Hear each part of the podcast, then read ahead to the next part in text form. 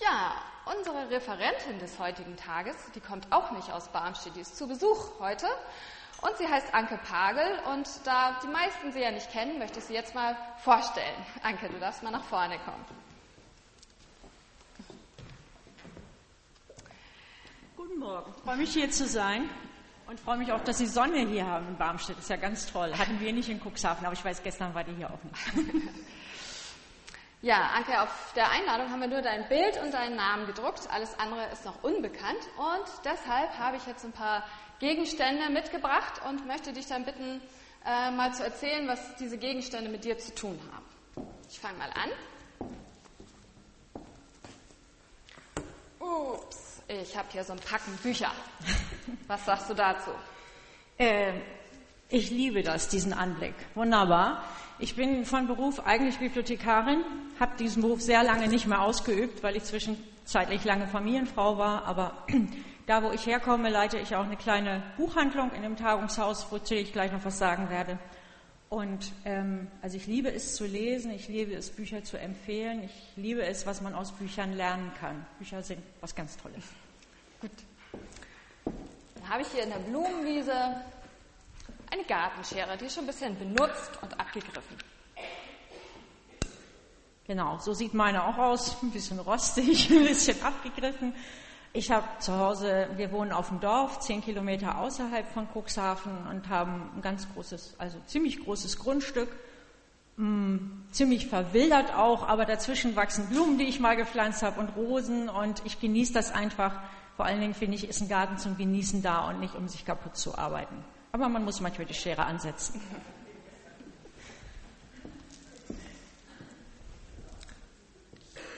Dann habe ich hier so ein Bild mit einem großen Windrad drauf. Was sagt ihr das? Das erinnert mich an den Ort, wo ich herkomme. Nämlich, ich komme, ähm, wie gesagt, außerhalb von Cuxhaven, zehn Kilometer entfernt, ein kleines Dorf, das heißt Behrensch. Und ich ähm, lebe da mit meinen meiner Familie, wollte ich sagen. Ich lebe da gar nicht mehr mit meiner Familie, nur noch mit meinem Mann, weil meine Kinder mich alle verlassen haben, aber da sage ich gleich noch was zu. Äh, die kommen nur noch mal ab und zu, seit letztes Jahr.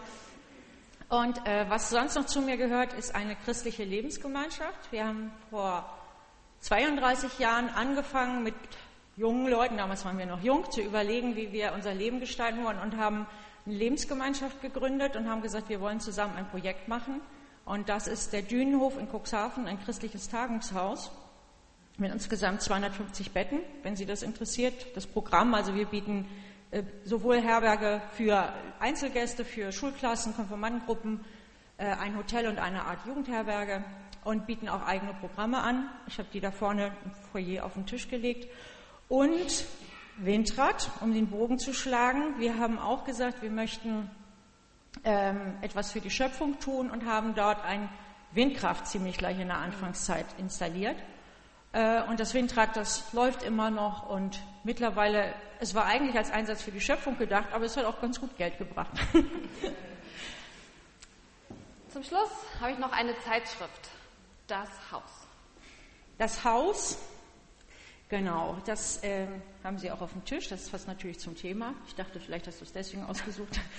Ähm, das Thema passt aber auch zu mir. Also ich liebe Wohnzeitschriften. Wenn es eine Sache gibt, womit man mich glücklich machen kann oder wo ich mich selber mit glücklich mache, ich muss mir immer mal mehrere Wohnzeitschriften im Monat kaufen. Oder wenn ich zumindest unterwegs bin auf so einer Zugfahrt, als ich hergefahren bin, habe ich mir zwei in Hamburg gekauft. Und ähm, ja, Wohnen finde ich was ganz Tolles. Vielen Dank für den, ach, ich brauche das eigentlich gar nicht, für den ersten Einblick. Ähm, Bevor wir gleich noch mehr hören, wollen wir jetzt ein gemeinsames Lied singen. Ja, jetzt wollen wir gleich gemeinsam frühstücken. Unser Küchenteam hat dazu ein hervorragendes, buntes Buffet vorbereitet und wir können uns da gleich nach Herzenslust bedienen. Wir sollten da beim Gang zum Buffet ein bisschen aufeinander achten, dass nicht alle gleichzeitig stürmen, aber das denke ich, das kriegen wir schon ganz gut hin. Äh, Tee, äh, Kaffee steht schon auf den Tischen. Tee und Kaltgetränke sind da hinten. Wenn die Kaffeekannen an den Tischen leer sind, dann dürft ihr die gerne austauschen. Da hinten stehen noch neue gefüllte Kannen. Ja, und dann hat man ja Zeit zu klönen. Und da haben wir ja heute ein Thema. Anke, wie bist du eigentlich auf dieses Thema gekommen?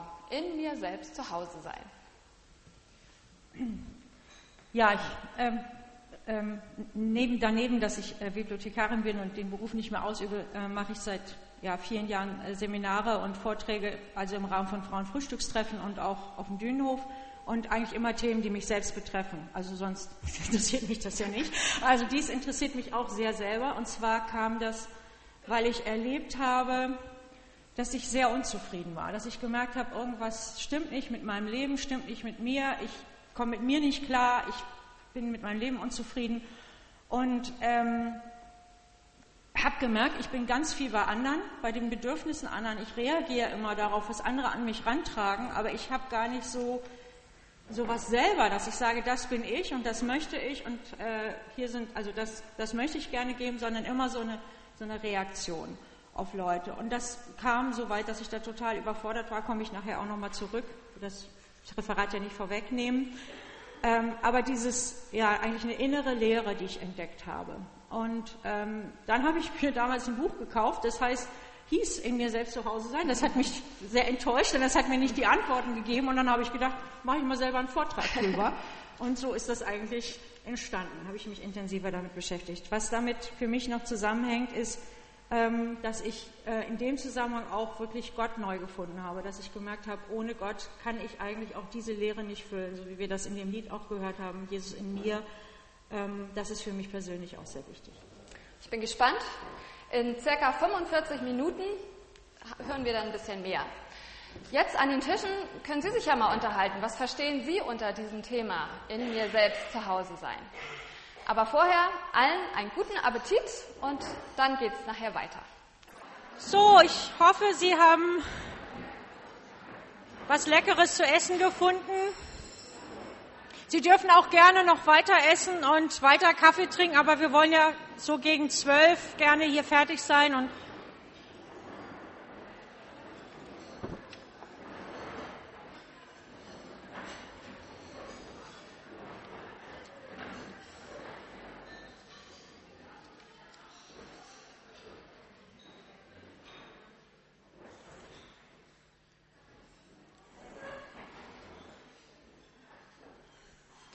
das ist ja ganz erstaunlich, wie Frauen auf einmal so still werden können. Ich habe mich sehr gefreut, dass Sie so im Gespräch waren und wir werden auch gleich innerhalb des Vortrags nochmal eine Gesprächspause haben oder eine, Gesprächsau eine Austauschmöglichkeit. Da können Sie nochmal zum Thema weitersprechen. Bin ich gut zu verstehen? Ja, gut. Gut, ich würde Ihnen also gerne ein bisschen was zu dem Thema erzählen, ähm, was wir vorhin ja schon vorgestellt haben, in mir selbst zu Hause sein was mir da selber wichtig geworden ist auf meiner Suche und auch, ähm, ja, auch sehr persönlich erzählen, weil ich das immer wichtig finde. Man kann zu vielen Thema, Themen ein Buch lesen und da stehen viele gute Tipps drin, aber die Frage ist, wie kommt das ins Leben? Und ich finde es immer wichtig, dass Dinge auch selber durch, durchbuchstabiert werden, wenn man darüber reden will. Und deswegen werde ich Ihnen einige persönliche Dinge von mir auch erzählen. Und damit fange ich auch gleich mal an. Ich habe mich mit dem Thema, ich weiß nicht, vor zehn Jahren, glaube ich, intensiv auseinandergesetzt und auch öfter schon drüber gesprochen und hatte das Gefühl, ich bin da eigentlich schon ganz schön weit gekommen. Und im letzten Jahr ist, bin ich in so eine Situation gekommen, dass, das, dass ich gar nicht mehr in mir zu Hause war. Dass ich dachte, ich weiß doch alles, ich habe doch Vorträge gehalten, es hat auch funktioniert und es funktionierte auf einmal nicht mehr. Und wir werden auch immer wieder im, im Lauf des Lebens durch neue Situationen in, in solche, ähm, ja, in solche Umstände kommen, dass wir uns wieder neu sortieren müssen und dass wir vielleicht eine ganze Zeit in uns zu Hause waren, in uns geruht haben und sagen, ja, ich bin eigentlich zufrieden mit mir selbst, mit meinem Leben. Und dann rutscht einem das auf einmal wieder weg. Vielleicht weil man äh, die Arbeit verloren hat oder krank wird oder durch eine Beziehungskrise. Ähm, das kann immer wieder ins Wanken kommen. Und dann müssen wir wieder neu versuchen, uns zu finden, wo wir denn sind in uns.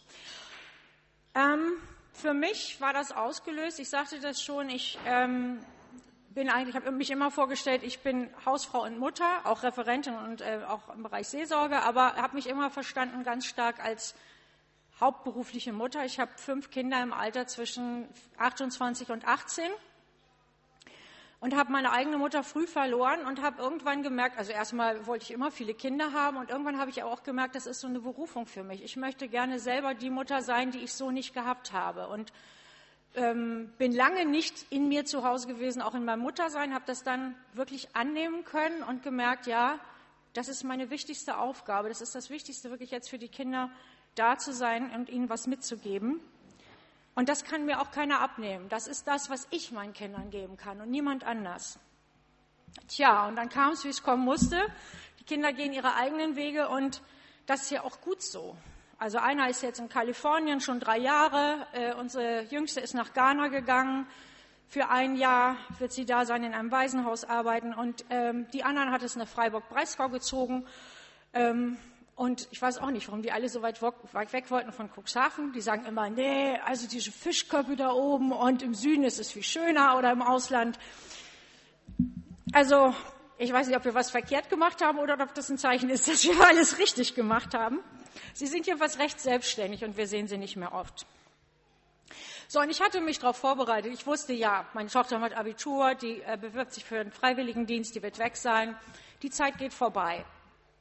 Und Anke, du machst ja auch schon sonst alles Mögliche auf dem Dönhof und Frauenfrühstückstreffen. Dir wird das nicht gehen wie den anderen Frauen. Du lässt dich nicht außer Bahn werfen. Tja, und was ist passiert? Anna war weg und ich war so einsam wie das Meerschweinchen, was sie zurückgelassen hat. Ich stand da oft vom Käfig und dachte, du und ich, wir sind hier jetzt übrig geblieben. Das andere Meerschweinchen war gestorben kurz vorher.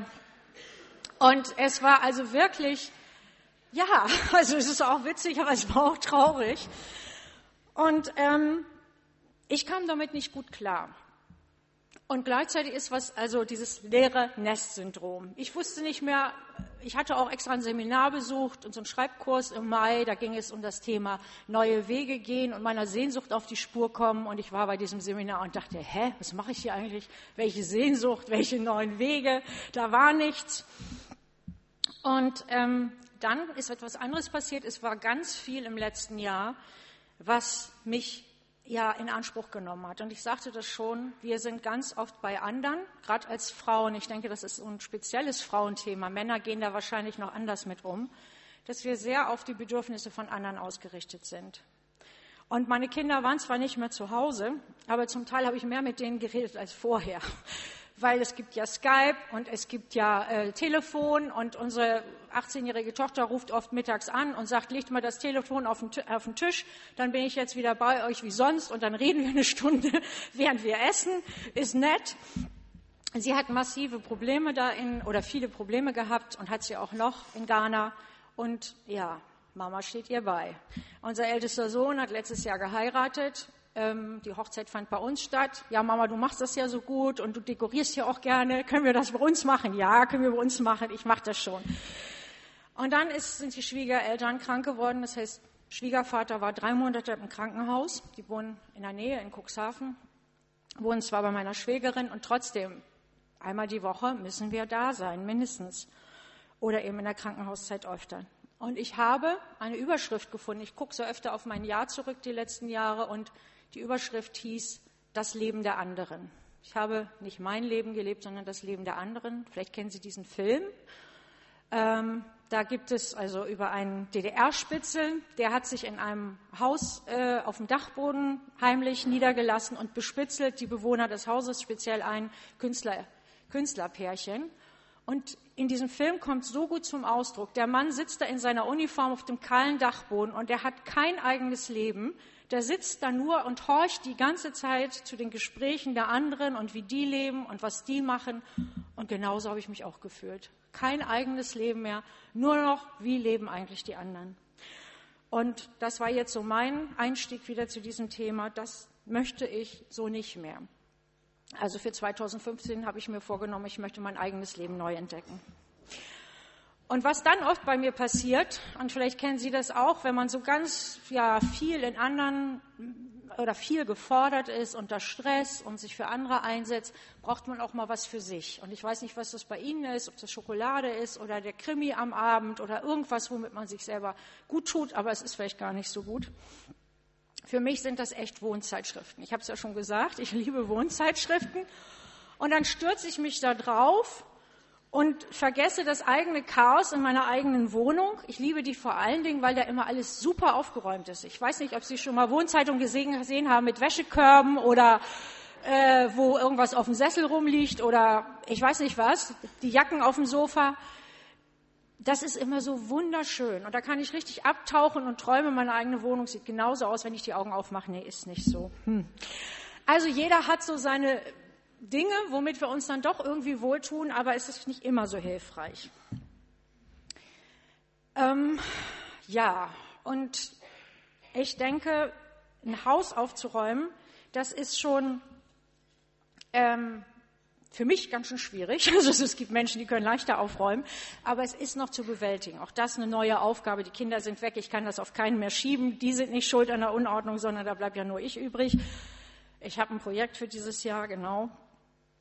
Aber das eigene Leben aufzuräumen, was eigentlich dahinter steht, das ist wirklich viel schwieriger. Und das ist eine, auch eine Lebensaufgabe, wirklich zu gucken, wie sieht es in mir eigentlich aus. Und das soll das Thema heute Morgen sein.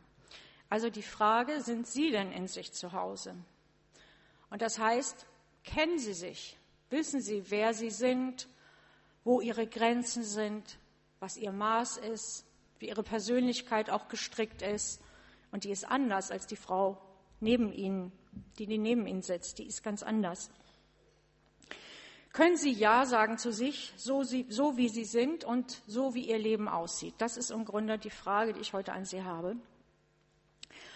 Und zu dem Ja sagen zu sich selbst habe ich erstmal einen kleinen Haustest mitgebracht. Also das wird jetzt hier nicht irgendwie mit Beamer angeworfen, aber Sie folgen Sie mal einfach den, den Vorstellungen und überlegen Sie mal, was für ein Typ Haus Sie eigentlich wären, wenn Sie ein Haus wären. Also, nur so als Test, wie gut kennen Sie sich? Also, wären Sie vielleicht ein Reihenhaus? Und Sie müssen das nachher nicht am Tisch austauschen, nur für sich so persönlich zur Orientierung. Denken Sie vielleicht, Sie sind ein Wolkenkratzer. Oder sind sie eher so ein kastiger Flachbau, wie man das in den 60ern gebaut hat? Riesenfenster mit Flachdach drauf, kein Keller. Oder eine Villa, schön verziert mit vielen Schnörkeln, vielen Erkern. Oder ein Strandhaus, schlicht, kompakt, schön. Oder ein altes Bauernhaus. Und wenn, ja Typ A oder B. Typ A heißt halb verfallen, und Typ B ist liebevoll restauriert. Also wer hier schreit, ich bin Bauernhaus, bitte. Oder sind Sie vielleicht ein Bunker? Oder sind Sie eine abenteuerliche Waldhütte? Oder sind Sie eins von diesen schmalen holländischen Häusern ohne Gardinen? Da kann man reingucken, vorne rein, hinten raus, da ist alles klar, da ist alles offen. Oder? Oder? Wer sind Sie eigentlich? Und dann die zweite Frage, wenn Sie sagen, ja, ich bin eigentlich ein Strandhaus oder ich bin eigentlich äh, ein Wolkenkratzer oder so, möchten Sie das denn gerne sein? Können Sie dazu Ja sagen? Können Sie Ja sagen, dass Sie vielleicht ein ganz normales Reihenhaus sind? Oder vielleicht können Sie sich auch gar nicht richtig einordnen. Das Thema in sich selbst zu Hause sein hängt für mich damit zusammen, in sich selbst zu ruhen, zu sich selbst Ja sagen zu können und wirklich zu sagen, ja, ich weiß, wer ich bin und wer ich nicht bin und ja, kann dazu Ja sagen. Und dies in sich ruhen, das können auch Menschen, die, es gibt ja verschiedene Charaktere, es gibt welche, die sind sowieso immer schon ruhig von Natur und es gibt lebhafte Menschen, aber auch Menschen, die sehr lebhaft sind, können in sich ruhen. Aus meiner Sicht sind Menschen, die in sich zu Hause sind, Menschen mit Ausstrahlung. Und das kennen Sie vielleicht auch. Sie kommen irgendwo in ein Haus und haben das Gefühl, hier fühle ich mich wohl. Hier ist es richtig toll. Schöne Atmosphäre. Es ist wirklich alles schön. Hier bin ich gerne. Und das finde ich gibt es auch manchmal bei Menschen. Wir sind manchmal bei Menschen und haben das Gefühl, hier bin ich willkommen. Hier kann ich sein, wie ich bin. Hier ist eine offene Atmosphäre. In deren Gegenwart fühlen wir uns wohl und wir sind gerne mit solchen Menschen zusammen. Diese Menschen geben uns das Gefühl, dass wir wirklich wir selbst sein können. Sie sind echt und dann können auch wir echt sein in ihrer Gegenwart. Sie sind mit sich selbst, mit ihren Lebensumständen und auch mit anderen im Reinen. Und dann gibt es wieder Leute, und die kennen Sie sicher auch, da hat man das Gefühl, man weiß nicht genau, wo man da eigentlich dran ist. Irgendwie das Gefühl, dieser Eindruck, sie sind nicht echt. Mit wem hat man das eigentlich da zu tun? Oder es gibt sogar Leute, vor denen muss man auf der Hut sein. Die vereinnahmen einen. Da muss man wirklich aufpassen, dass man da noch man selber sein kann, weil die Leute ja auch unsere Grenzen nicht akzeptieren. Oder ja, uns so behandeln, als wenn wir noch Kinder wären. Ich hatte lange Zeit so eine Nachbarin, und die ist dann zum Glück weggezogen. Die wusste immer alles besser. Ey, Anke, das kannst du doch nicht so machen. Also allein, wie ich die Wäsche aufgehängt habe oder wie ich mit den Kindern umgegangen bin, so geht das nicht und so und so muss das sein. Also, da darf man nichts, da muss, also entweder, dass die einem ständig Predigt halten oder auch Leute, wo man bloß nichts Falsches sagen darf, sonst sind die gleich beleidigt und ziehen sich zurück. Auch das gibt es. Oder Leute, die auch permanent unzufrieden wirken und sich ständig beklagen. Vielleicht gehören wir ja selber zu solchen Leuten. Uns ist es oft gar nicht so bewusst, wie wir eigentlich auf andere wirken. Wir wissen auch oft gar nicht, wie sieht es eigentlich in mir selber aus, weil wir uns da normal gar nicht mit auseinandersetzen. So gar nicht mit unserem Innersten wirklich vertraut sind.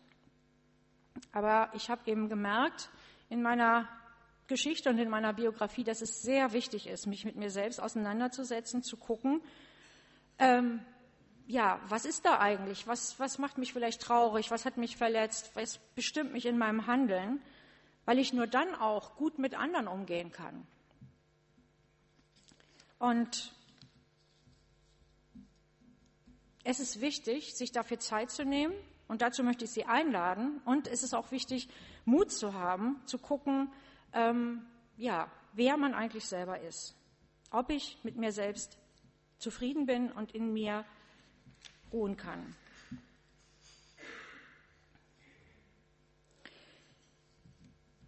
Wenn wir nämlich nicht zu uns selber kommen, dann sind wir irgendwo unzufrieden. Wenn wir das Gefühl haben, wir werden nur gelebt durch andere oder wir sind in was reingeraten, oft ist das ja auch so, wir sind durch unsere Kindheit geprägt wir haben ein bestimmtes Verhalten entwickelt. Wir haben vielleicht sogar auch einen bestimmten Beruf gewählt, weil unsere Eltern gesagt haben, mach das mal, die Sparkasse ist ein sicherer Job oder was immer, wo sie auch arbeiten. Äh, und das ist gar nicht das, was wirklich zu uns passt. Dann wird das irgendwo seine Wirkung zeigen und irgendwann werden wir unzufrieden und andere werden darunter leiden. Und das wirkt sich dann immer auf unsere Beziehungen aus. Also ich hätte früher gesagt, was soll diese Selbstbespiegelung? Was soll das in mich gehen und gucken, wie es, mir, wie es mir geht und meinen Gefühlen auf den Grund gehen? Aber ich habe eben gemerkt, durch die Konflikte, die ich mit anderen dann hatte, ich lebe ja in einer Lebensgemeinschaft, das habe ich ähm, kurz erwähnt heute Morgen. Wir haben uns vor 30 Jahren, vor 32 Jahren zusammengetan und haben auch gesagt, wir wollen zusammen alt werden, treffen uns einmal die Woche, einmal im Jahr fahren wir zusammen in Urlaub. Und unser Projekt ist der Dünenhof, aber wir haben auch gesagt, wir wollen einander begleiten auf dem Lebensweg und in das Leben des anderen reinsprechen. Und ich kann Ihnen sagen, das ist wahnsinnig schwierig, mit neun Leuten zusammenzuleben. Es ist mit einem schon schwierig. Aber die unterschiedlichen Charaktere, die da zusammenkommen, das wirkt wirklich so ein bisschen wie eine Schleifmaschine. Man muss lernen, auch mit den anderen, mit der Andersartigkeit des anderen klarzukommen. Und es ist auch gut, weil man sich dadurch letztlich positiv entwickelt. Wenn man alleine ist, kann man sich immer noch zurückziehen und sagen, ich bin halt so. Aber das können wir in der Gemeinschaft nicht. Und jetzt möchte ich Sie einladen, Sie sind noch so ganz im Zuhörmodus, aber jetzt möchte ich Sie noch mal einladen, ich weiß nicht, ob Sie das vorhin schon getan haben in den Tischgesprächen, aber zu fragen, ähm, miteinander ins Gespräch zu kommen. Wie sehr sind Sie, würden Sie sagen, sind Sie in sich zu Hause oder leben Sie auch das Leben der anderen?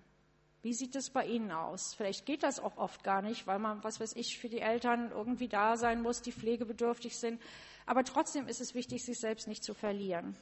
Also, würden Sie sagen, Sie sind in sich selbst zu Hause, er oder Sie leben das Leben der anderen? Ja, ich werde gleich noch ganz viel zum Thema erzählen, aber ich möchte Sie bitten, einfach jetzt noch mal direkt am Tisch ins Gespräch zu kommen über das Thema. Vielleicht haben Sie nachher noch mal Zeit fortzusetzen. Oder Sie treffen sich noch mal zum Kaffee und setzen das Gespräch irgendwann nächste Woche noch mal fort. Da steckt sehr viel drin.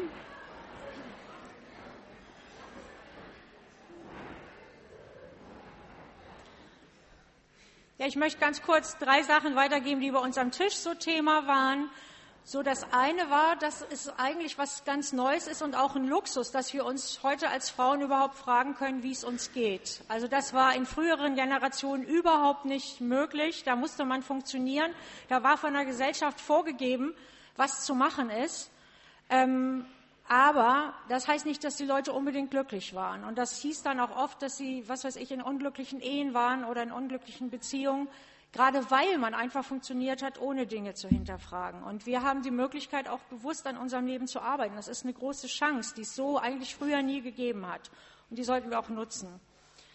Ähm, eine Sache, die uns hindert, ähm, in uns selbst zu Hause zu sein, hatten wir im Gespräch. Das ist, äh, dass wir gerne gemocht werden von anderen und die nicht vor den Kopf stoßen wollen. Wir möchten, dass sie, dass sie äh, ne, gut über uns denken und deswegen fällt es uns schwer, Nein zu sagen, also dies Nein sagen können, so ein Thema. Und das andere ist das Vergleichen, dass man also ganz leicht dann auch guckt, wie ist die andere und wie bin ich. Und dann ist man nicht mehr bei sich, sondern sagt, ich möchte eigentlich sein wie sie.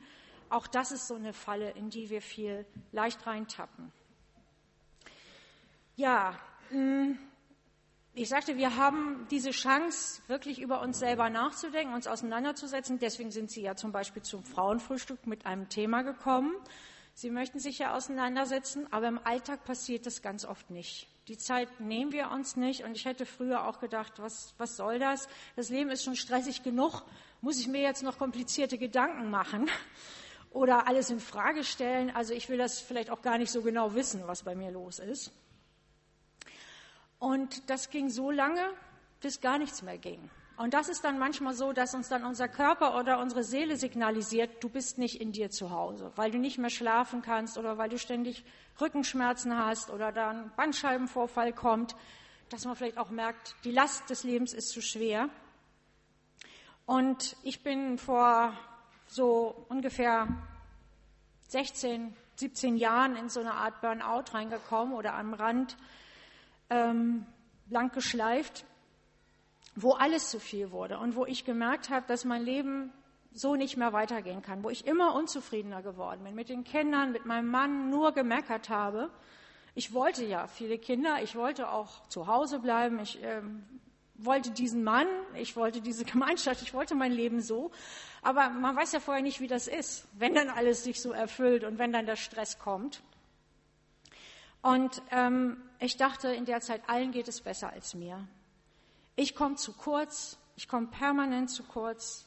Ich muss immer nur für andere da sein, ihre Erwartungen erfüllen, während ich nicht mal wusste, wer ich selber war und was ich wollte. Und in der Situation damals hat mein Mann mich gefragt, was willst du eigentlich? Du hast doch alles das geht dir gut, du bist gesund, du hast die Kinder, was willst du eigentlich? Und das hat mich fast wahnsinnig gemacht, dass ich das gar nicht beantworten konnte. Was wollte ich denn eigentlich? Die Frage hat mich total aufgeregt. Ich wollte eigentlich, dass er sich um mich kümmert, dass er sagt, komm, ich nehme dir was ab, ich sehe doch, dass es dir nicht gut geht, ich lade dich mal zum Essen ein, ich bringe dir mal Blumen mit, das wollte ich eigentlich. Das hat aber gar nicht funktioniert.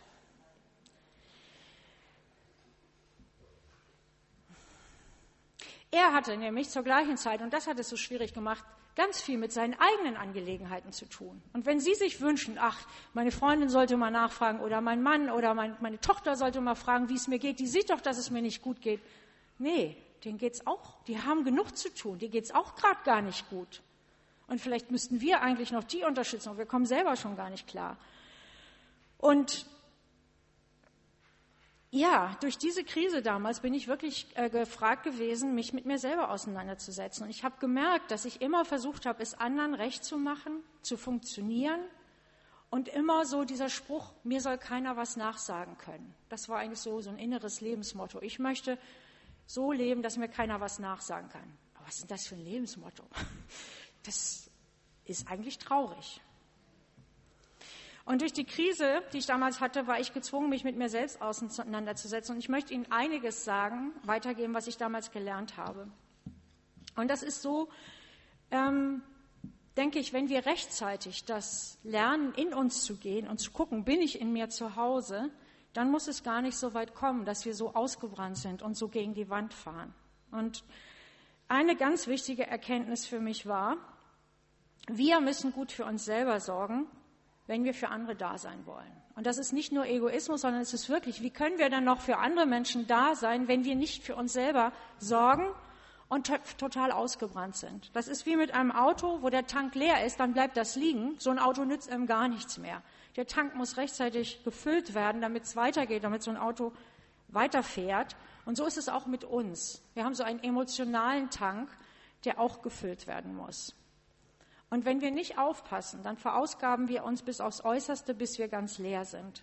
Und deshalb müssen wir rechtzeitig auftanken. Und wir sind ganz verschiedene Frauen und deshalb muss jede von uns gucken, wie kann ich denn auftanken? Das sind ganz unterschiedliche Dinge, denke ich, die uns wieder neue Lebenskraft geben, die uns Freude machen. Und ja, ein paar Dinge möchte ich nennen. Also zum Beispiel Beziehung zu guten Freunden.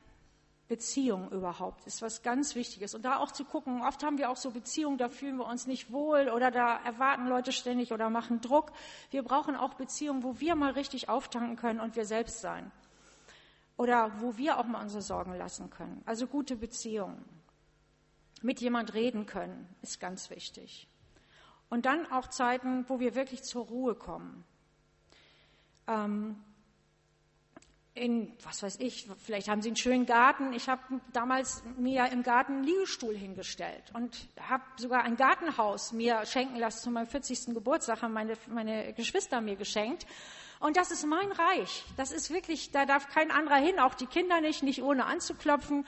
Ähm, und das ist so eine Insel, wo ich mich mal zurückziehen kann. Das heißt nicht, dass ich da den ganzen Tag bin, aber manchmal gehe ich da hin, auch abends dann oder ja. Und das ist mein Platz zum Auftanken. Und dann gucke ich und sehe, da sitzt im Teich ein kleiner Frosch und der macht den ganzen Tag gar nichts. Und dann denke ich, dann darf ich auch mal eine Stunde nichts machen. Weil das ist ja auch so. Wir haben ja ganz oft ein schlechtes Gewissen und denken, wir müssen machen, machen, machen. Aber es, irgendwann geht es nicht mehr. Und deswegen müssen wir auch nicht immer machen, sondern rechtzeitig auftanken. Für mich eine, eine, Möglichkeit, zum Beispiel ganz persönlich, ich tanke im Kino auf. Ich gehe ganz gerne ins Kino. Wir haben so ein Volkshochschulkino in Cuxhaven. Ich weiß nicht, ob es hier auch sowas gibt. Vielleicht ist ja Film für Sie auch gar nichts, aber das ist es für mich. Oder lesen oder ja, manche gehen vielleicht gerne in die Sauna oder arbeiten im Garten, da kann man auch auftanken oder Sport machen. Gucken, was ist das für Sie? Nochmal überlegen, ähm, wo tanke ich auf und sich das wirklich auch zu gönnen. In der Bibel heißt es, liebe deinen Nächsten wie dich selbst. Und wir achten oft nur auf den ersten Teil. So liebe deinen Nächsten, ja, das wollen wir, das wollen wir tun. Aber wie dich selbst. Wir können den Nächsten nicht lieben, nicht wirklich lieben, wenn wir uns selbst nicht lieben. Das hängt zusammen. Sonst werden wir wirklich merken, dass wir das Gefühl haben, zu kurz zu kommen und bitter zu werden. Und dann machen wir wieder unser Glück von anderen abhängig, dass die uns glücklich machen sollen. Aber wer weiß denn besser, was wir brauchen, wer wir sind, was und was, ja, was wir nötig haben, als wir selber? Wie gesagt, wir wissen es oft nicht, weil wir nicht in uns gehen, aber dem wirklich mal auf die Spur zu kommen. Was tut mir gut? So habe ich zum Beispiel was ganz Kleines angefangen, mir selber Blumen zu kaufen. Also mittlerweile schenkt mein Mann mir auch schon oft welche oder bringt welche vom Markt mit, aber jahrelang habe ich gedacht, ach, ich hätte so gerne Blumen. Habe es vielleicht auch mal gesagt, aber es kam nicht an. Keiner hat gehört. Und ich freue mich einfach, mir einen Strauß Blumen zu kaufen Anfang der Woche und jetzt gerade die Tulpen, die jetzt kommen. Und das ist eine kleine Sache, womit man sich selber eine Freude machen kann. Und früher habe ich gedacht, nee, man schenkt sich doch nicht selber Blumen, das geht doch nicht. Oder eine andere Sache, ich treffe mich regelmäßig mit einer Freundin zum persönlichen Austausch und zum Beten. Also wir kennen uns schon lange, die ist auch in meiner Gemeinschaft. Und ähm, wir haben, als die Kinder klein waren, oft zusammen geredet und was zusammen gemacht. Dann verlor sich das so ein bisschen. Und jetzt ist mir das so wichtig geworden. Die weiß ganz viel von mir, auch Schwierigkeiten in der Familie, in der Ehe. Und da sich auch mal mit einem Menschen austauschen zu können, dem man wirklich vertraut und auch zusammen zu beten, auch das ist uns ganz wichtig. Und was mir damals auch sehr geholfen hat in der Krise, was so eine Lebenswende richtig war, war Zeiten für mich alleine zu entdecken. Das sind Zeiten der Stille, wo ich wirklich auch in mich gehen kann, wo ich auch Gott begegne, wo ich bete, in der Bibel lese, aber wo ich auch Tagebuch schreibe, zum Beispiel, ist mir ganz wichtig, und dann nochmal nachdenke. Also, warum fühle ich mich heute so schlecht? Was ist da eigentlich gestern gelaufen? Also wirklich das Leben auch zu reflektieren. Und ich nehme mir wirklich in der Woche Zeit, morgens 20 Minuten, eine halbe Stunde, manchmal sogar eine Stunde an manchen Tagen und fahre einmal im Jahr weg. Ich war jetzt gerade vor zwei Wochen in einem Kloster für fünf Tage und das war ganz wunderbar. Also da habe ich wirklich das Gefühl, ich bin wieder bei mir angekommen.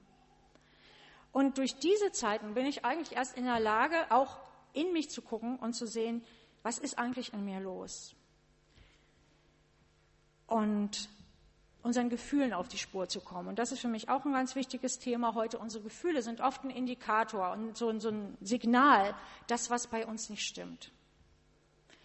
Und wenn wir darauf mal achten, wie, was wollen uns unsere Gefühle eigentlich sagen, dann können wir lernen, mit unseren Gefühlen auch besser umzugehen und auch dann mit den Gefühlen anderer besser umzugehen. Und das kriegen wir oft gar nicht mit. Oft nehmen wir unsere Gefühle überhaupt nicht wahr. Manchmal ist es sogar so, dass wir auf unseren Gefühlen herumtrampeln oder es anderen erlauben, auf unseren Gefühlen rumzutrampeln. Oder auch, dass wir unsere Gefühle einsperren. Und manchmal merken wir, dass was hochkommt, wo wir denken, wo kommt das denn eigentlich her? Was ist das denn? So eine Wut, so ein Ärger. Das habe ich ganz oft in meinem Erle Leben erlebt. Da konnte ich, da konnte ich manchmal den Kochtopf an die Wand schmeißen. Ich habe es nicht gemacht. Ich hätte es ja wieder selber aufräumen müssen, aber so, so eine unglaubliche Wut manchmal. So das, und das war so dieses ungelebte Leben, was ich nachher gemerkt habe. Oder auch eine Traurigkeit. Manche Leute brechen ganz oft in Tränen aus.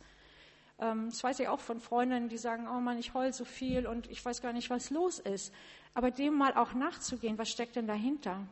Oder Bitterkeit, dass man merkt, ey, da bin ich total enttäuscht auch vom Leben oder von Leuten und da ist ganz viel Bitterkeit in mir. Oder manchmal auch ein Gefühl der Hilflosigkeit. So, auch das kenne ich manchmal. Ich, ich traue mich gar nicht aufzustehen, weil ich denke, wie soll ich denn diesen Tag schaffen? Es ist, oder kenne ich von früher her, es ist viel besser geworden. Aber so kommt immer wieder auch mal vor, so wie soll ich das eigentlich alles schaffen? Und diese Gefühle haben wir nicht gerne. Und deswegen überspielen wir die auch oder verdrängen sie. Aber das heißt nicht, dass sie nicht da sind. Die sind ja nicht weg damit. Und wenn wir nicht in uns zu Hause sind, dann werden wir diesen Gefühlen nicht begegnen und uns nicht mit ihnen auseinandersetzen. Und dann können sie plötzlich irgendwann rausbrechen. Dann ist man vielleicht total stinkig oder irgendwie sauer, klatscht einer Person was an den Kopf und denkt, oh, warum habe ich das jetzt gesagt? Wollte ich eigentlich gar nicht sagen.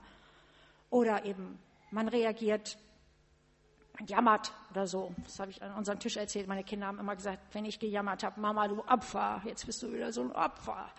Ja, Warum bin ich denn so ein Opfer? Was für eine Gefühle stecken dahinter? Jetzt sind die nicht mehr da, jetzt muss ich auf mich selber aufpassen. Ich habe nochmal eine persönliche Geschichte, die ich Ihnen erzählen möchte, wo sowas mal richtig rausgebrochen ist mit den Gefühlen und ähm, ja, was mir auch nochmal sehr geholfen hat, dem nachzugehen. Wer bin ich eigentlich und was ist mit mir los?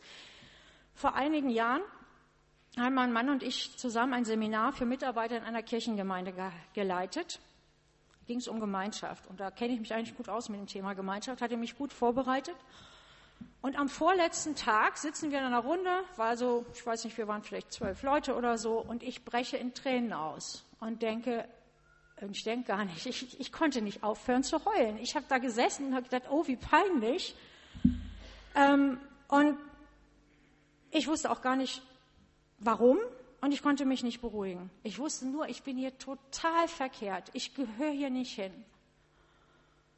Und ich merkte auch, ich bin total wütend auf meinen Mann, obwohl er mir eigentlich nichts getan hatte.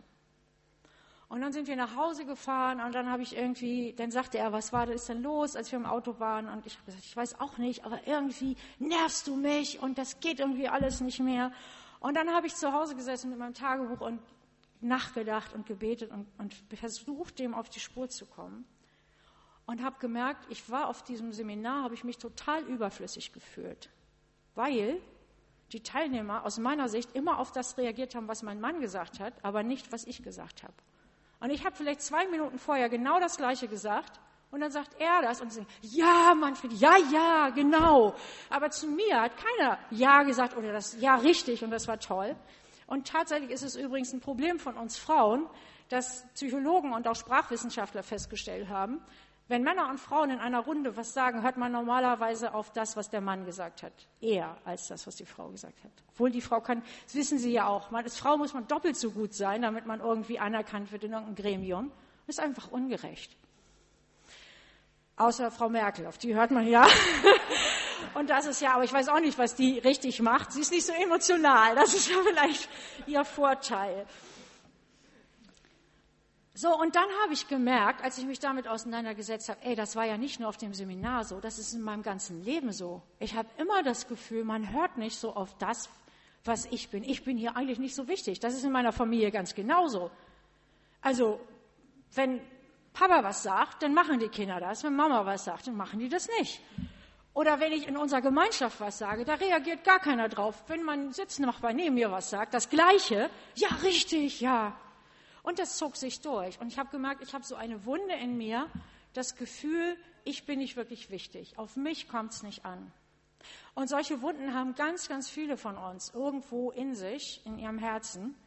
Und die sind uns aber oft gar nicht klar. Das können wir nur merken, wenn wir auf einmal so überreagieren. Oder wenn wir wirklich ja, uns Zeit nehmen, vielleicht auch intensiv uns auseinanderzusetzen. Also nochmal kurz gesagt, ich hatte das Gefühl, seit 20 Jahren im Schatten meines Mannes zu stehen. Kurz gesagt, er ist der Tolle, ich bin die Blöde, egal wo wir hingehen. Und das Schlimme ist, mein Mann ist ja auch noch zwei Meter groß und ich bin nur 1,67. Ich stehe buchstäblich immer in seinem Schatten. Und ich habe versucht, das zu lösen, indem ich ihm Vorwürfe gemacht habe oder gesagt habe, kümmere dich doch mal oder nimm dich mal zurück. Aber so geht das nicht. Es funktioniert nicht. Ich kann Ihnen eine Lebensregel mitgeben und die heißt, wir können nur uns selbst verändern und nicht den anderen. Das wissen Sie sicher schon. Man muss es nur immer wieder mal hören. Wir können andere Menschen nicht verändern. Und in diesem Fall hatte mein Mann ja gar nicht die Schuld. Also er musste sich an der Stelle gar nicht ändern. Aber oft leben wir auch mit Menschen zusammen, die uns wirklich das Leben schwer machen. Aber auch dann können nur wir selbst uns verändern und rausgehen aus der Situation und uns anders verhalten. Wir können die Person nicht verändern. Wir können Druck machen, wir können den anderen anklagen, beschuldigen, aber damit kann man Beziehungen nicht in eine gute Bahn lenken. Der christliche Psychologe Gary Smalley, der hat ein Buch über Beziehungen geschrieben, was es leider nicht mehr gibt. Der hat so über diese Schmerzpunkte geschrieben, was ich eben jetzt gesagt habe, so dieses Ich bin nicht wichtig oder ich muss immer funktionieren oder was es so gibt. Also da gibt es ganz viele Punkte, so, äh, die man sich mal angucken kann, ob das auf einen selber zutrifft. Und der hat gesagt, es gibt die Macht des Einzelnen. Und der Einzelne bin ich, das ist nicht der andere, die Macht des Einzelnen. Und er hat festgestellt, dass jeder Mensch mit Grundängsten zu kämpfen hat. Zum Beispiel, was wir eben auch schon am Tisch hatten, Angst vor Ablehnung. Jeder hat Angst, wir sind auf Gemeinschaft angelegt, abgelehnt zu werden. Angst, verlassen zu werden. Angst zu versagen die Angst, unwichtig zu sein und viele andere Ängste. Und das ist unterschiedlich, je nachdem, was wir für eine Kindheit hatten, was, wie sich das ausgeprägt hat. Bei mir ist es eben stark auch diese Angst, unwichtig zu sein, übersehen zu werden. Und das ist auch unterschiedlich ausgeprägt, aber jeder hat in irgendeiner Weise in einem bestimmten Maß diese Ängste. Zum Beispiel eben diese Angst, unwichtig zu sein, die ich so gut kenne. Ähm, zum Beispiel von meinen Geburtstagen kenne ich das sehr gut. Ich habe immer meine Bedeutung daran gemessen, ähm, wie viel Post ich im Briefkasten habe. Nur gut, in Zeiten von Mail und so weiter äh, werden die Briefe immer weniger. Aber jetzt nur mal so ein Beispiel, versuchen Sie sich mal reinzuversetzen. Sagen wir mal, ich habe Geburtstag, gehe morgens fröhlich zur Arbeit. Eigentlich müssten es alle wissen, aber keiner gratuliert mir geschweige denn hätte vielleicht ein Geschenk für mich. Hier hatte ja jemand Geburtstag und die hat so ein Geschenk bekommen. Das ist nicht untergegangen im Frauenfrühstück, ganz toll. Kann aber mal untergehen. Man ist beim Frauenfrühstück und keiner gratuliert einem. Das kann ja passieren. Wenn ich jetzt so ein Problem habe, mich unwichtig zu fühlen, dann wird das ein Riesenproblem. Mir hat keiner gratuliert, mich hat keiner gesehen. Und dann könnte ich vielleicht, was kann ich dann machen? Ähm, oder beziehungsweise, was ist das Problem? Ist das Problem, dass das keiner an meinen Geburtstag gedacht hat? Oder ist das Problem, dass ich mich unwichtig fühle? Das Zweite natürlich, das ist das Problem, das Eigentliche. Und wer kann was daran ändern? Ich könnte was ändern, indem ich einen Aufstand mache und so, ey, ihr habt da nicht dran gedacht. So, dass vielleicht die Kollegen im nächsten Jahr garantiert meinen Geburtstag nicht mehr vergessen, weil sie wissen ja schon, oh, Anke, die rastet wieder aus. Hm. Aber das ist ja, das hilft ja nicht. Wenn ich verletzt bin, dann liegt die Lösung nicht beim anderen, sondern bei mir selbst. Wenn jemand ein Problem hat, dann liegt es an ihm, nach einer Lösung zu suchen. Das ist die Macht des Einzelnen. Und wenn wir bei uns zu Hause sein wollen, dann ist es an uns, dann müssen wir anfangen, bei uns selber aufzuräumen und zu gucken, was ist da eigentlich in mir? Warum reagiere ich so? Und manchmal ist es auch hilfreich, sich eine Unterstützung zu holen, so wie ich das zum Beispiel mit meiner Freundin erlebe, wo wir uns zusammen treffen und auch wirklich über solche Dinge miteinander sprechen, wo das dann auch, wo sie jetzt letzte Woche sagte, du, bei mir kommen so viele Sachen aus der Kindheit hoch und ich weiß, ich bin auch in der Familie mit fünf Kindern aufgewachsen und bin da total untergegangen. Und wo wir wirklich dann auch zusammen darüber sprechen können und beten können. Oder eine Seelsorgerin, die man in Anspruch nimmt. Oder vielleicht sogar auch professionelle Hilfe. Aber die Bereitschaft, die müssen wir mitbringen. Das kann uns niemand abnehmen. Und wenn wir nicht an diese Sachen rangehen, nochmal, vielleicht denken Sie, ach nee, ich muss doch nicht jetzt in die Seelsorge oder so, aber irgendwo kommt es raus. Das belastet unsere Beziehung zum Partner, zu den Kindern, zu den Menschen, mit denen wir zu tun haben, wenn wir an diesen Dingen nicht aufgeräumt haben.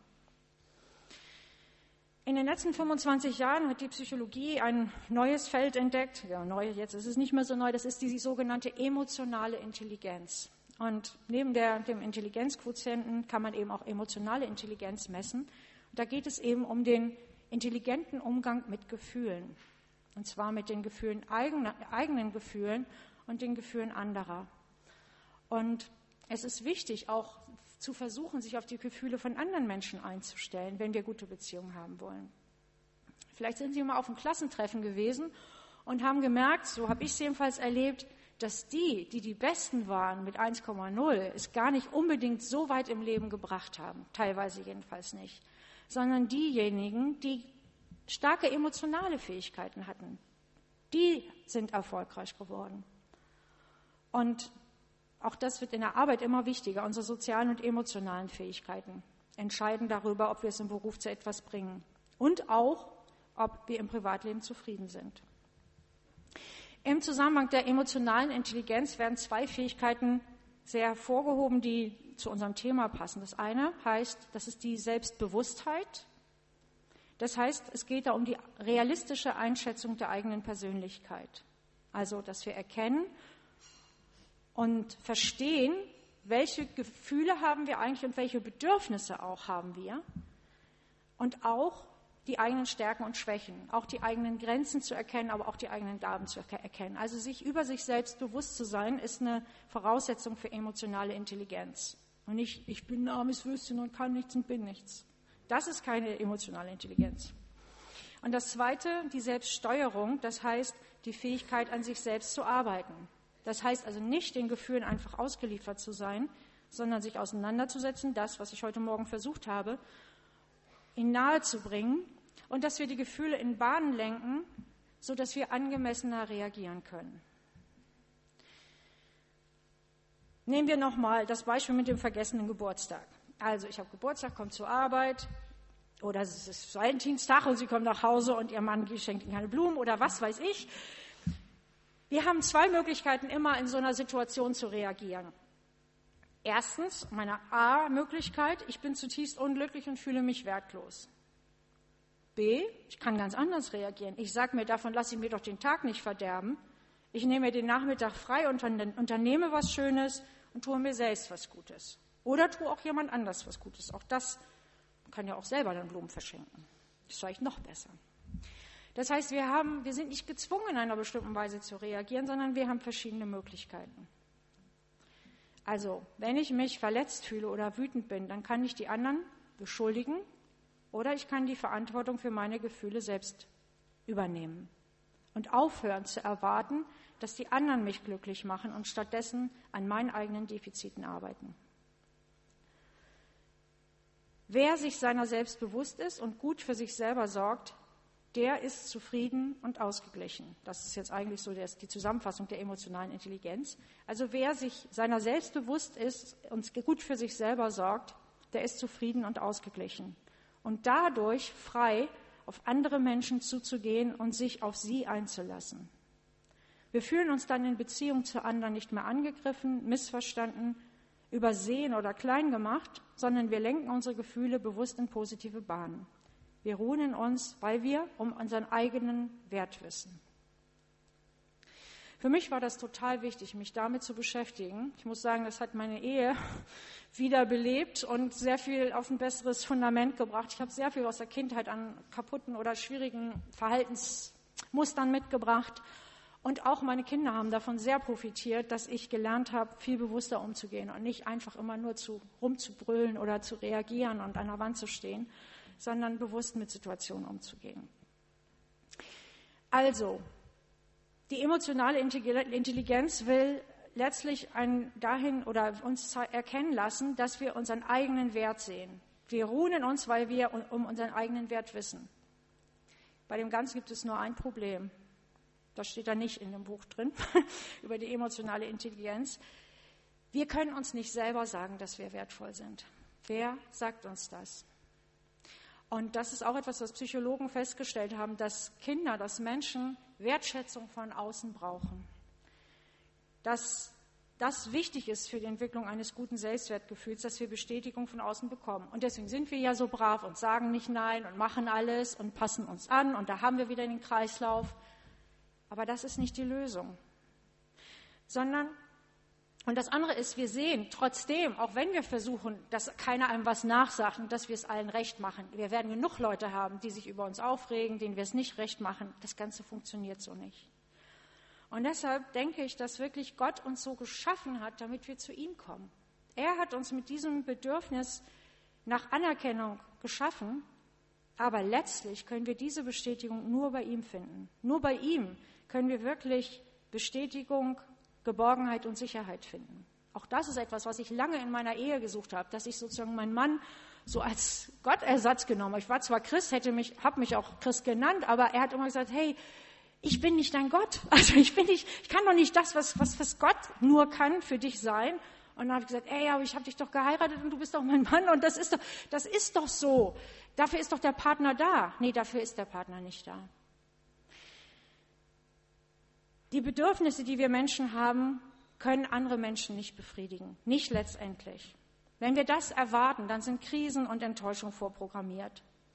Und ich habe damit wirklich zeitweise unsere Ehe gefährdet und bin sehr froh, dass irgendwann nach 15 Jahren ich neu zu Gott gefunden habe und dann auch zu meinem Mann gesagt habe, weißt du, jetzt bist du mir gar nicht mehr so wichtig, sondern Gott ist der Wichtigste. Und dann hat mein Mann gesagt, Halleluja, auf den Tag habe ich gewartet. Mann, bin ich erleichtert. Ja, wirklich, das hat sich so abgespielt, Sie können ihn fragen. Und wir kommen immer wieder dahin, dass wir von Menschen etwas erwarten, was Menschen nicht erfüllen können. Und dass Menschen auch von uns Dinge erwarten, die wir nicht erfüllen können. Wir können für niemand Gott sein und auch andere können nicht dieses Gefühl von Sicherheit, Geborgenheit, immer für den anderen da sein, vermitteln. Das kann kein Mensch. Und deswegen ist mir das total wichtig geworden, neu nach Gott zu suchen und neu Gott zu finden. Und als ich das erlebt habe, wirklich auch durch viel Stille und Zeiten der Zurückgezogenheit, dass Gott wirklich mein liebender Vater ist, der mir bedingungslos Annahme schenkt und auch grenzenlose Sicherheit, egal was ich tue, egal ob ich versage, da konnte ich aufhören zu erwarten, dass mein Mann oder meine Freunde oder meine Kinder mir meine Defizite ausgleichen. Margot Käßmann hat mal gesagt, frühere Bischöfin und weiß ja wahrscheinlich jeder mehr oder weniger, wer Margot Käßmann war, hochgestiegen, tief gefallen, die hat mal gesagt, ich bin eine angesehene Person, weil Gott mich ansieht. Ich bin eine angesehene Person, weil Gott mich ansieht. Und das finde ich einen ganz tollen Satz. Eine angesehene Sohn, weil Gott eine angesehene Person, weil Gott mich ansieht und zwar nicht kritisch, nicht verächtlich, nicht, was hast du denn da wieder für ein Mist gemacht, bist mit Alkohol äh, am Steuer Auto gefahren und hast hier alles in Sand gesetzt, sondern Gott verleiht uns Ansehen. Und das gilt auch dann, wenn andere mich übersehen, auch wenn andere mich verächtlich ansehen. Gott sieht mich und er sieht mich liebevoll an. Und Deshalb finde ich das gar nicht mehr so schlimm jetzt, wenn ich keine Post im Briefkasten habe an meinem Geburtstag. Also ein kleiner Piekser ist da immer noch, aber ich arbeite daran. Ich erlebe das wirklich und kann das so bezeugen, dass ich viel mehr erlebe, dass, dass ich Ansehen bei Gott habe und dass ich mit meinen Nöten auch zu Gott kommen kann und mich da angenommen und geborgen fühle. Und das Zweite hört nicht auf. Ich muss immer wieder daran arbeiten, dass ich auch wirklich in mir selbst zu Hause bin und mich immer wieder fragen, wo bin ich denn jetzt eigentlich, so wie im letzten Jahr. Es gibt ein afrikanisches Sprichwort und damit möchte ich schließen. Gott besucht uns häufig, aber wir sind selten zu Hause. Gott besucht uns häufig, aber wir sind selten zu Hause. Und ich wünsche Ihnen und auch mir, dass wir zu Hause sind, wenn Gott uns mal wieder besucht. Und dass wir ihn dann hineinbitten zu uns das war auch eine Frage. Wer wohnt denn, kann außer an unserem Tisch kam eine Frage, kann außer mir noch jemand anders in mir wohnen? Ja, ich denke, einer kann noch in uns wohnen. Und den können Sie reinbitten. Und das hat mein Leben jedenfalls ganz reich gemacht und das kann ich nur so weiter sagen. Und ich wünsche Ihnen das auch, dass Sie ihn reinbitten können und dass er sich dann auch bei Ihnen zu Hause fühlt. Ich danke Ihnen fürs Zuhören.